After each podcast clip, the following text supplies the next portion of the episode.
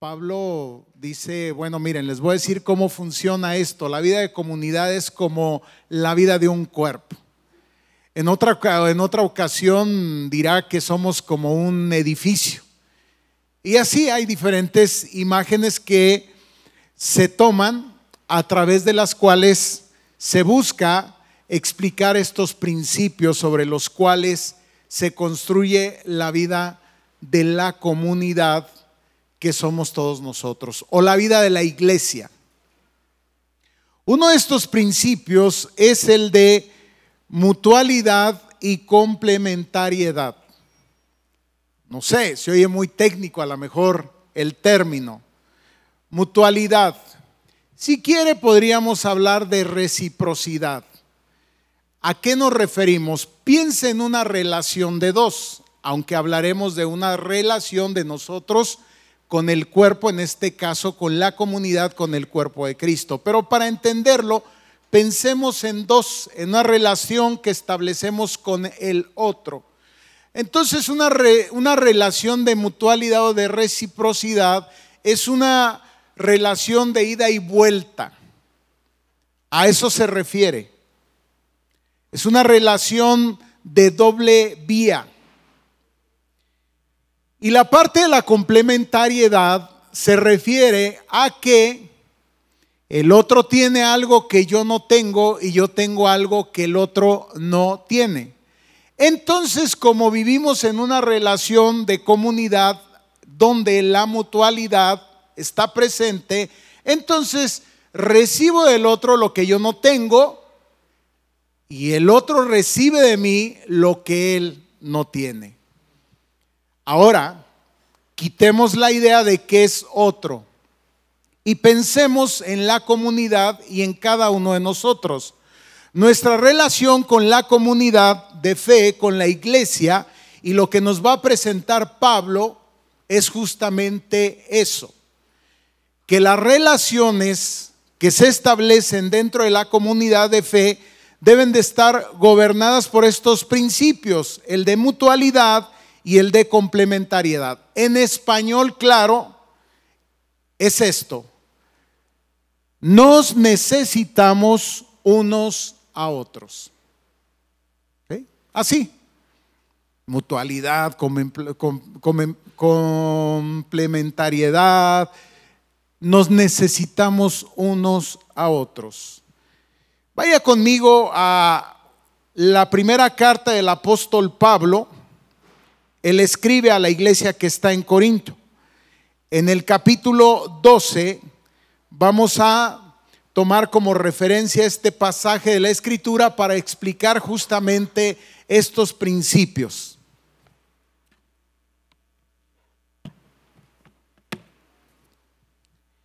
Capítulo 12 y vamos a leer del versículo 12 en adelante. Capítulo 12 de primera carta del apóstol Pablo a los a los Corintios y a partir del versículo 12.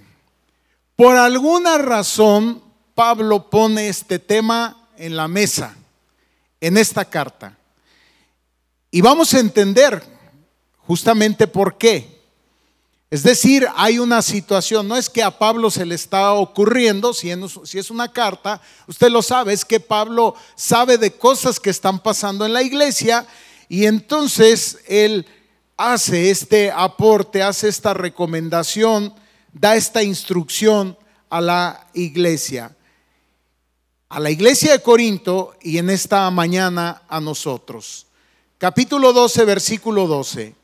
Porque así como el cuerpo es uno y tiene muchos miembros, pero todos los miembros del cuerpo, siendo muchos, son un solo cuerpo, así también Cristo. Lo que te decía, va a hacer un paralelo entre el cuerpo como una unidad, una totalidad, pero que a su vez tiene diferentes partes, diferentes miembros, que está compuesto de diferentes miembros. Y sigue diciendo, porque por un solo espíritu fuimos todos bautizados en un cuerpo, sean judíos o griegos, esclavos o libres, a todos se nos dio a beber de un mismo espíritu. Entonces una de las cosas que va a plantear es la unidad. En otro momento vamos a hablar sobre este principio, o sea, el principio de la unidad. Ahora bien, se nos dice, y lo que él está diciendo, miren, ustedes vienen de diferentes trasfondos, con diferentes culturas, unos son judíos, otros son gentiles, unos son libres, otros son esclavos, es decir, de diferente condición. Pero ustedes no están acá, nos va a decir, ah, porque ustedes tomaron la decisión de afiliarse a alguna organización o algún organismo. Esto no funciona así, dice Pablo. Ustedes están acá por las razones de que es Cristo mismo, a través de su Espíritu, quien los ha insertado, quien los ha hecho parte de este cuerpo. Este va a ser un punto central. Es decir, no estamos por filiación, no nos hemos afiliado, sino hemos sido llamados, hemos sido incluidos y esto es no otra cosa sino la obra de Cristo. Versículo 14. Además, el cuerpo no es un solo miembro, sino muchos. Si dijera el pie, porque no soy mano, no soy del cuerpo, por eso no será del cuerpo. Y si dijere la oreja, porque no soy ojo, no soy del cuerpo, por eso no sería del cuerpo. Si todo el cuerpo fuese ojo, ¿dónde estaría el oído? Si todo fuese oído, ¿dónde estaría el olfato? Mas ahora Dios, y ahí está otro punto importante, escuche usted, Dios ha colocado los miembros, cada uno de ellos en el cuerpo como que Él quiso. Es decir, una vez que ingresamos o que formamos o nos hacemos parte de ese cuerpo, es Dios mismo quien nos lleva a guardar una posición y una función. Y esa Dios la determina. Esa Dios la determina. Es lo que Él está diciendo aquí. Porque si todos fueran un solo miembro, ¿dónde estaría el cuerpo? Pero ahora son muchos los miembros, pero el cuerpo es uno. Otra vez el asunto de la unidad, uno solo. Ni el ojo puede decir a la mano, no te necesito, ni tampoco la cabeza los pies, no tengo necesidad de vosotros. Entonces algo que nos va a presentar Pablo es dos posturas que se pueden llegar a tomar una vez que somos insertados en el cuerpo de Cristo. Y una de ellas, la primera, ya hizo referencia a ella, es que el pie pudiera sentirse que como no es ojo, no es oreja o no es mano, entonces no forma parte del cuerpo. ¿Qué significa esto? Que podría es el pie considerar que es más importante ser oreja, oído, ojo, antes bien pie. Y entonces, digamos, el pie se descarta. Y Pablo dice, espérate, porque tú dices que no eres oído, entonces ya no eres parte del el cuerpo. No. Pero también existe otra posibilidad, que una vez que nosotros somos insertados en este cuerpo y una vez que somos llevados a una posición, ser oído, ojo, nariz, boca, lo que sea, mano, pudiéramos decir, puesto que no eres pie, o eres pie mejor dicho, y no ojo, como yo lo soy, no eres parte de este cuerpo, así es de que ¿Me estoy explicando? Y Pablo dice, cuidado,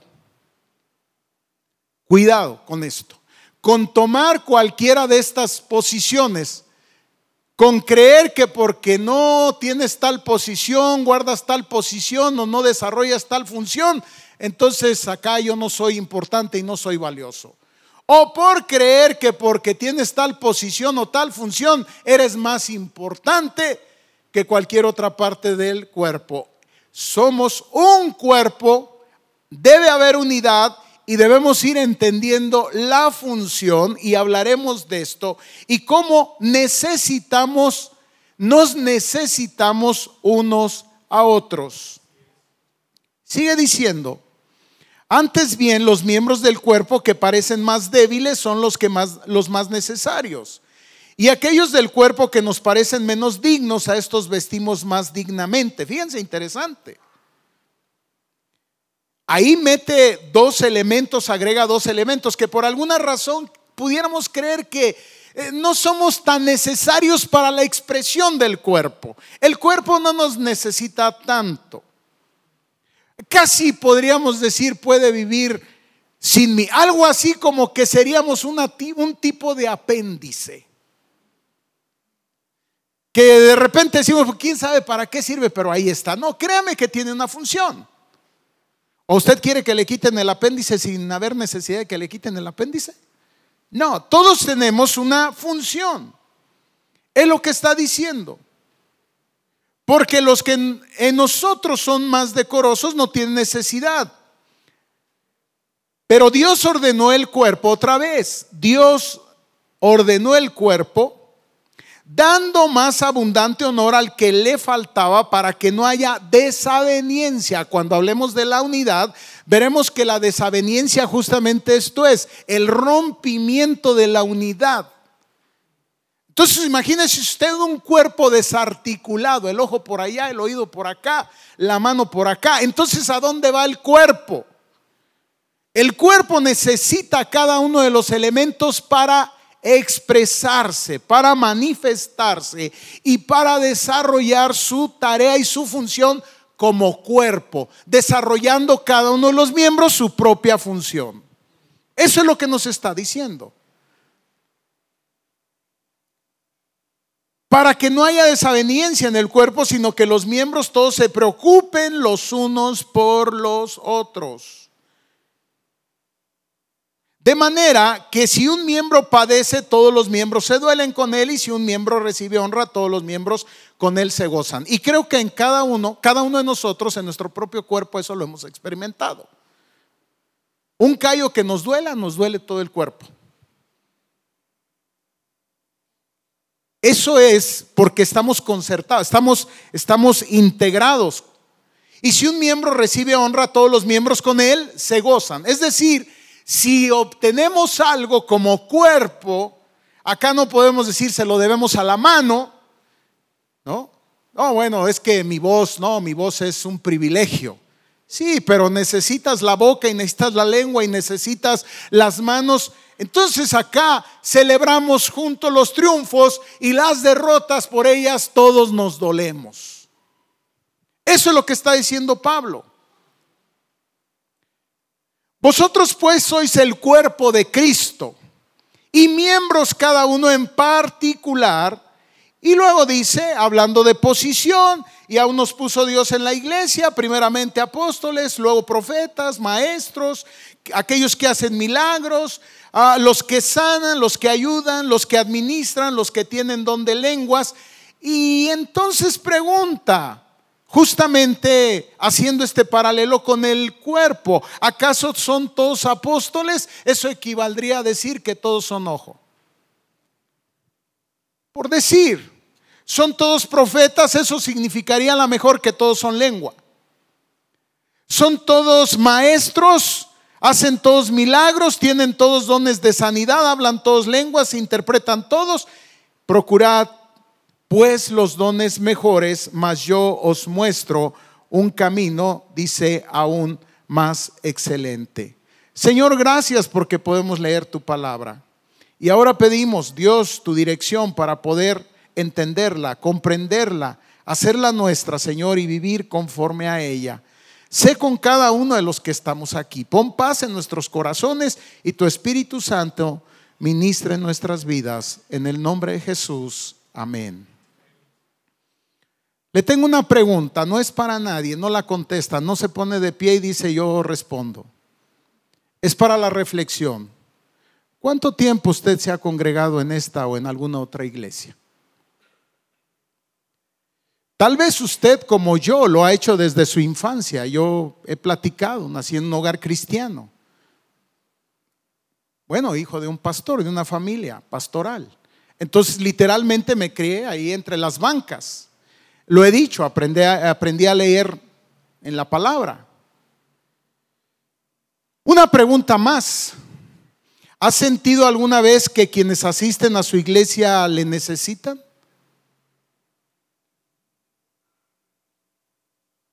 ¿Ha sentido eso?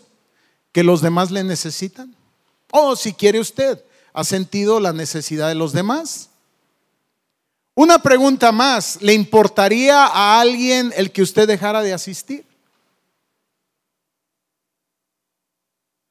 Yo decía en las reuniones anteriores que es hermoso eh, este tema de los grupos.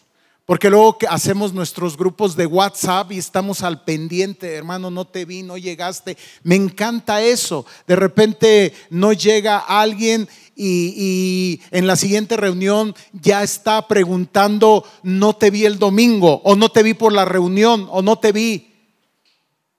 Qué hermoso. Por eso alentamos, animamos para que cada uno nos integremos en estos pequeños cuerpos, por así decirlo. Pero esos cuerpos, lo veremos, tienen una capacidad de expresión. Pero cuando está el cuerpo completo, entonces tiene mayor expresión, porque luego entonces todas las partes están completas. Están presentes, el cuerpo está completo y veremos, tiene mucha más capacidad de expresión. Lo veremos un poquito adelante.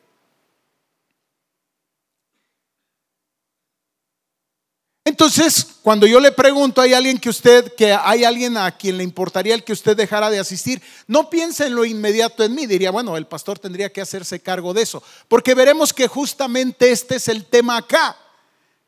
Creemos que alguien más debe hacer la función, no yo.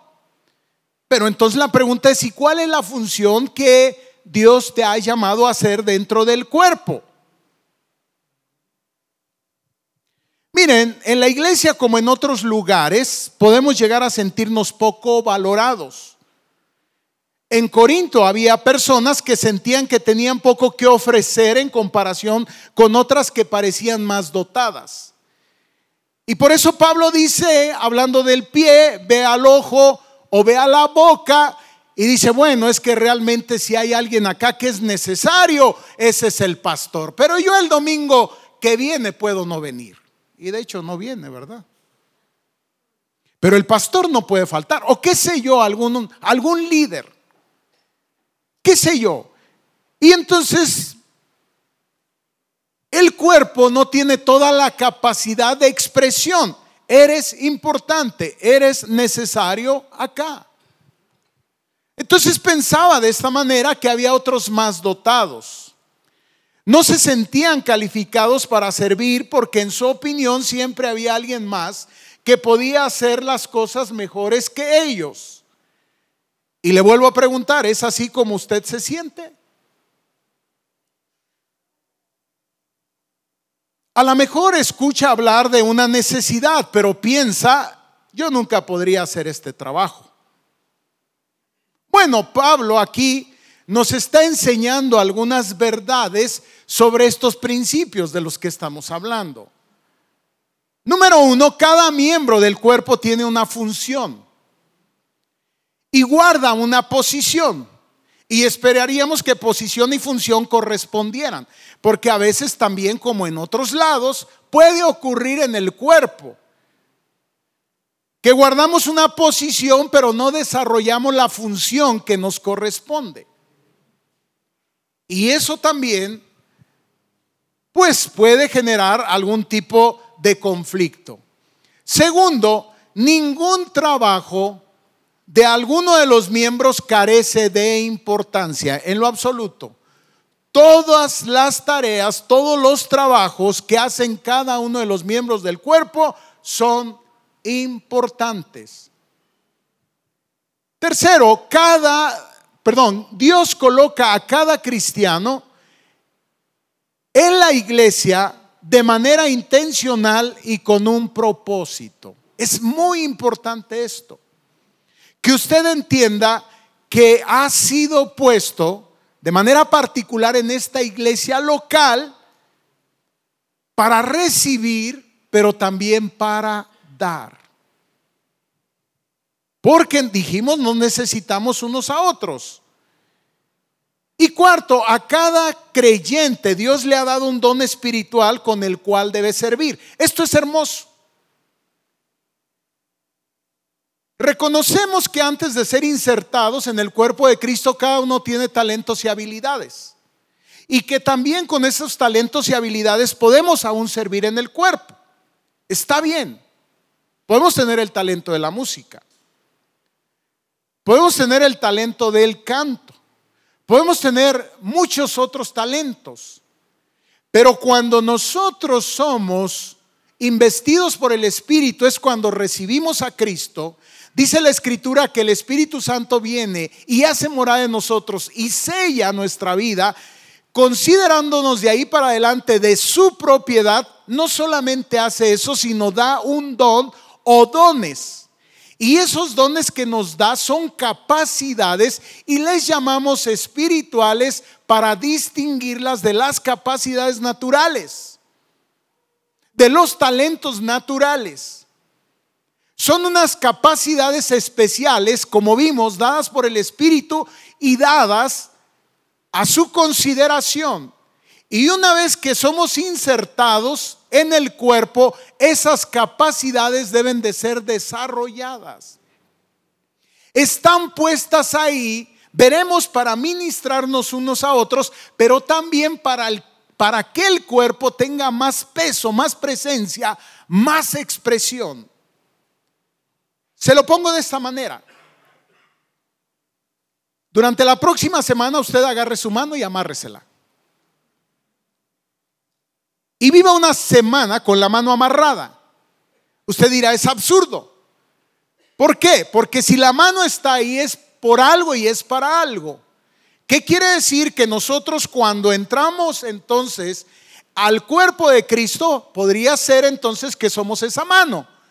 ¿Y qué pasa si esa mano no tiene expresión, si no desarrolla función? El cuerpo no está completo, no está pleno, no tiene toda su capacidad, no tiene toda su potencia para desarrollar lo que el Señor quiere desarrollar a través de este cuerpo que somos los que estamos aquí.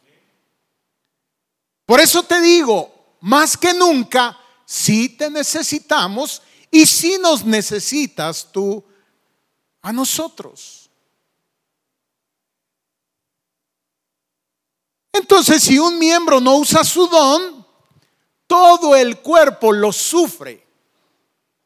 Lo va a sufrir. Mire, cuando nosotros iniciamos esta obra, yo recuerdo Gracias a Dios porque hoy el cuerpo tiene más expresión, pero creo que sigue incompleto. Y seguramente tú lo ves. Seguramente cuando tú llegas acá dices, hombre, como que le hace falta shalom esto, hombre, como que le hace falta shalom aquello, hombre, como que, ¿sabes? ¿Qué es lo que está pasando ahí? Que justamente tú estás viendo las limitaciones de este cuerpo, de estas manos que siguen amarradas pero que ya están ahí. René Padilla dice que cada necesidad humana es un campo de misión cristiana. Entonces, si tú estás viendo una necesidad, rara vez escucho decir, pastor, fíjate que veo esta necesidad y creo que yo podría. La mayoría de las veces vemos la necesidad, haría falta, sería bueno que alguien. Entonces esa mano está amarrada. Y el cuerpo no tiene toda esa capacidad y ese potencial. Hay muchas cosas que queremos hacer. Una de ellas es que queremos crecer como iglesia, no solamente en números, sino en ministerios. ¿Qué vamos a necesitar? Vamos a necesitar gente que empiece a entender entonces que es llamada para guardar una posición y desarrollar una función dentro de este cuerpo. Y nosotros los que ya estamos aquí, Debemos tener cuidado de no ser como ese ojo que le dice al pie, no te necesito, hazte para allá.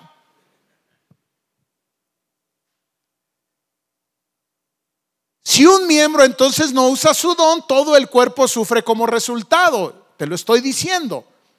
Amárrate la mano y vas a ver que va, tu cuerpo va a empezar a padecer. Más si eres diestro. Si eres zurdo, pues igual y no. Entonces las personas de esta iglesia, estoy hablando de Shalom como una iglesia local, le necesitan a usted, como usted necesita de ellas.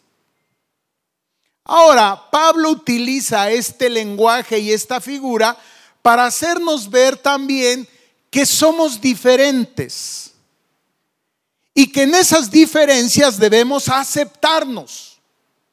Sí, somos diferentes. Una, por lo que ya traemos, que es nuestra personalidad, y otra porque en el momento en que somos introducidos en el cuerpo de Cristo, se nos dan diferentes dones.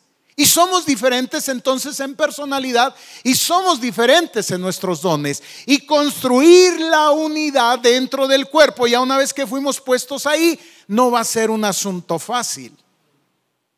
No va, a, no va a ser una tarea fácil, por eso nos lo está mostrando. Nos está diciendo que de manera absurda que tenemos esta tendencia a querer quitar un miembro del cuerpo y pensar que el cuerpo puede desarrollar plenamente su función. Y dice, esto es un absurdo. Entonces somos diferentes, no solo en el aspecto de los dones, sino de nuestra personalidad. Sí, aquí podríamos hablar de los temperamentos, aunque la personalidad es mucho más que el temperamento. Pero sí, hablemos de los temperamentos, los coléricos, los melancólicos, los flemáticos y los sanguíneos. Y si los reuniéramos en cada esquina, pues encontraríamos características muy particulares. Pensaríamos que a lo mejor, como no hay diferencia entre de colérico a colérico, pues entre coléricos se entiendan. ¿Sabes cuándo se van a entender? Nunca.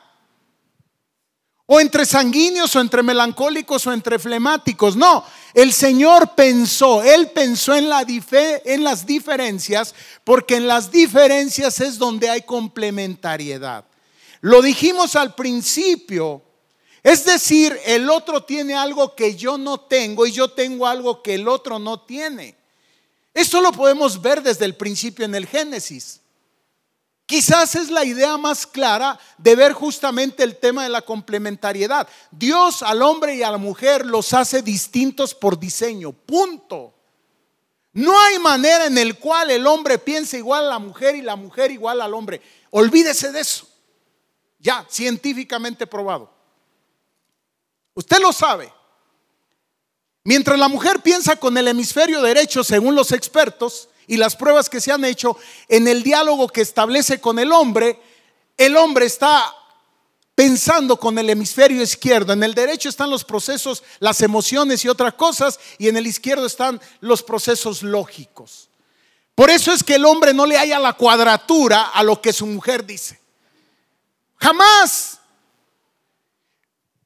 Pero Dios los construyó y los diseñó así porque juntos construían la unidad. Dejará el hombre a su padre, a su madre, se unirá a su mujer y son una sola carne. Hacen un solo cuerpo. Hacen una unidad. Se complementan siendo diferentes. El pecado rompe esta unidad y aquello que era una fortaleza, nuestras diferencias, se convierte ahora en una debilidad. Las diferencias hoy día nos amenazan. Que el otro no piense igual que, que yo me amenaza.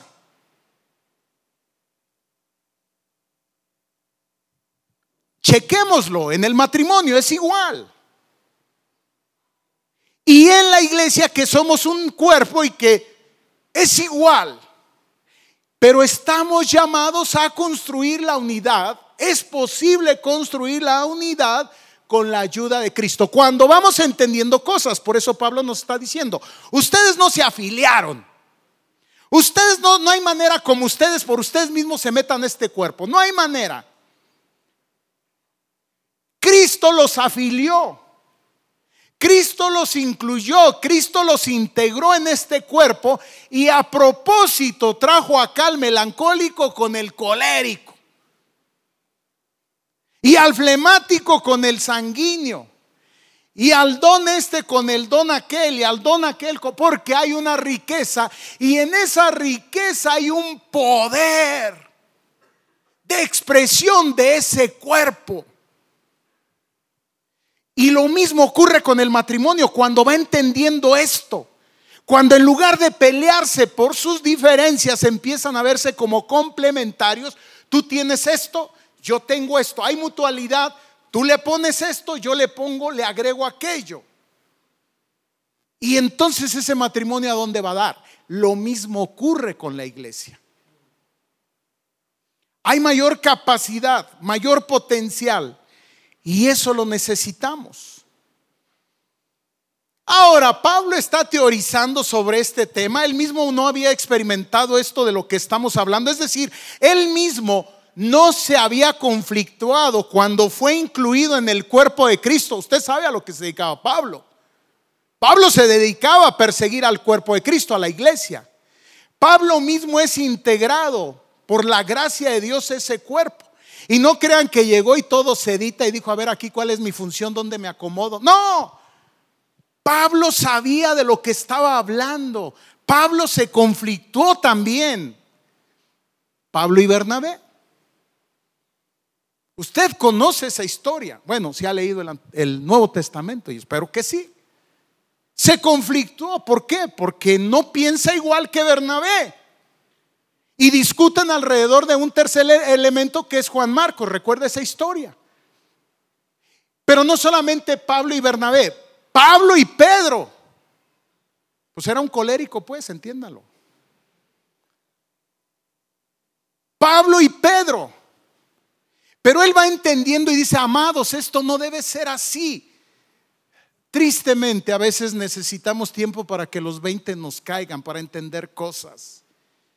Hoy a Pablo le cae el 20, ve la problemática dentro de la iglesia y les dice, ey, ey, ey, tranquilos, tranquilos. Hombre, andaban, traían una dentro de la iglesia. Divisiones, desaveniencias. Pues qué expresión va a tener un cuerpo así? ¿Cómo va a poder llevar a cabo su misión, su tarea? No es posible.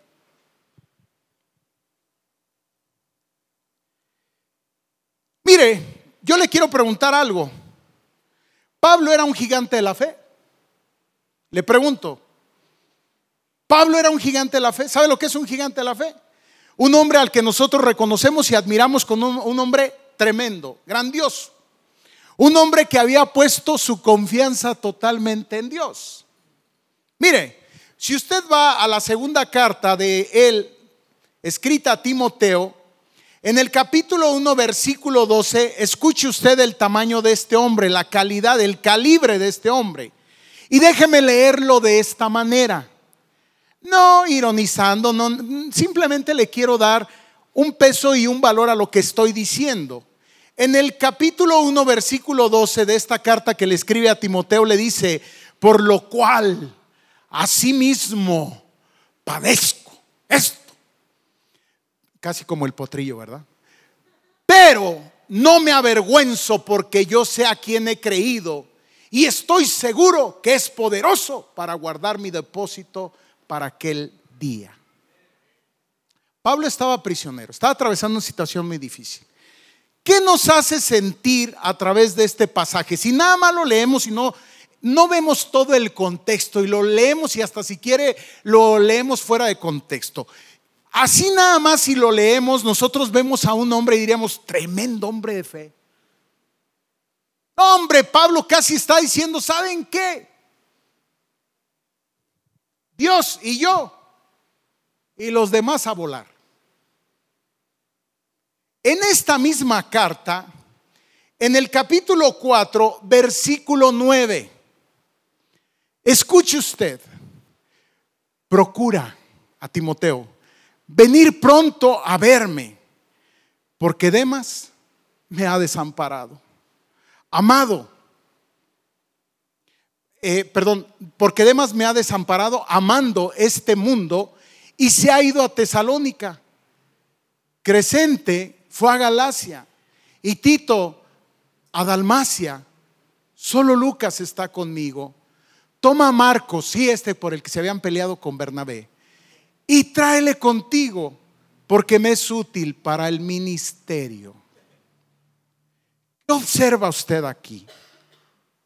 Este hombre que parece verse fuerte y que lo es, lo es Pablo, es un hombre fuerte, su confianza está plenamente en Dios.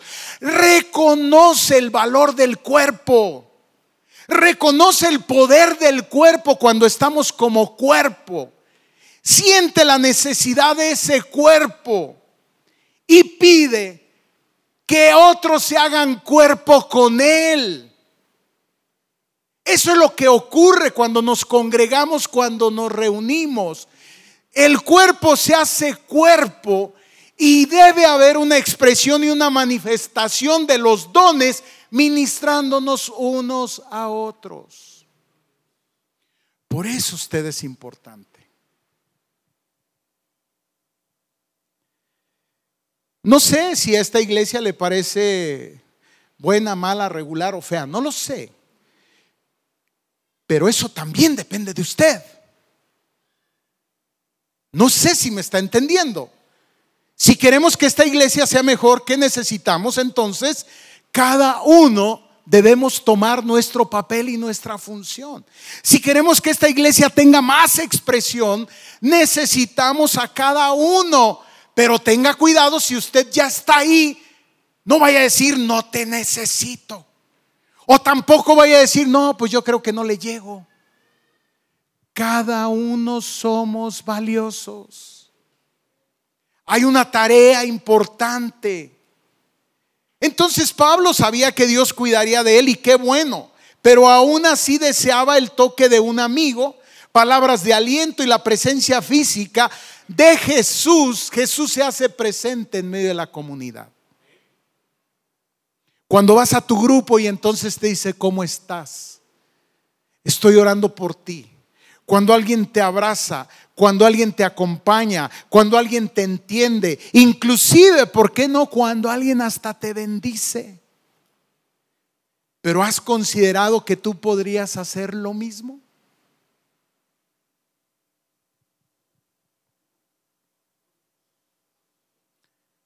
Entonces no demos por sentado que, que otra persona puede prescindir de nuestra ayuda y amistad. No hagamos eso, no seamos como el pie que, pues si estoy o no estoy, si vengo o no vengo.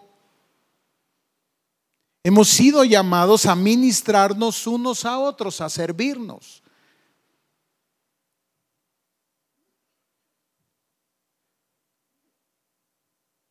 Nos necesitamos. Te necesito, me necesitas. Tus habilidades, tus dones. Mira, los talentos pueden ser aprovechados y recursos usados por ti y para ti. Y puedes sacar hasta ventaja de eso, positivamente hablando. Te puedes hacer rico con tus talentos. Vale, se vale. Tus talentos naturales. Tus dones no. Tus dones son dones de gracia. Y debemos dar de gracia lo que de gracia hemos recibido. Entonces, Pedro nos dirá también en su primera carta, ponga cada uno al servicio de los demás el don que ha recibido y sea un buen administrador de la gracia de Dios en sus diferentes manifestaciones. Nadie podemos creer entonces que podemos existir fuera del cuerpo. No, yo aquí me quedo en mi casa. No, hermano, vente. Vente. Te necesitamos. Termino con esto. Esta es una de las llaves del éxito de la vida cristiana. Desarrolla tus dones y tus habilidades y entonces tus debilidades se van a volver irrelevantes. Y una segunda llave es esta. Relaciónate con personas que son buenas en lo que tú no lo eres. Personas que te complementen. Y aquí en la comunidad podemos encontrar mucho de esto. Estoy seguro que sí. Entonces, recordemos, estos son principios de la vida en comunidad, mutualidad, una relación de ida y vuelta hay algo que recibimos del cuerpo, pero hay algo que estamos llamados a hacer por el cuerpo también. Y puedes tener la seguridad, hermanito, hermanito, con mucho cariño te lo digo, que no es el venir y el sentarte y hacer número. Créeme que no es eso. Si tenías ese pensamiento, lo vamos a ir desechando a medida que vayamos avanzando en estos temas. No, no, no, créeme que Dios no te trajo a eso, te trajo a mucho más, a mucho más. Mutualidad y complementariedad. Y por supuesto, a través de este servicio no estamos sino manifestando el amor de Dios entre nosotros mismos y también a los que están allá afuera. Ponte sobre tus pies y vamos a terminar.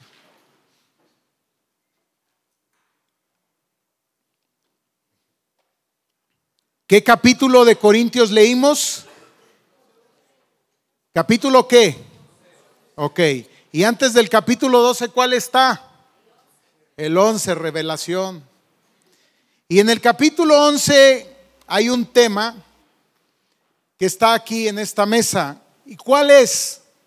La Santa Cena. Y tiene que ver con lo mismo. En esta celebración también establecemos la unidad. Como te dije, hay muchas cosas en las que somos diferentes, sin duda alguna hay muchas, pero hay muchas, veremos, cuando hablemos de la unidad, hay muchas cosas que nos dan unidad. Un Dios y Padre, su Hijo Jesucristo, el Espíritu, la palabra, la fe, la salvación, tantas cosas sobre las cuales construimos la unidad. Y esta es una de ellas, la Santa Cena. Recordar la obra de Jesús en cada uno de nosotros.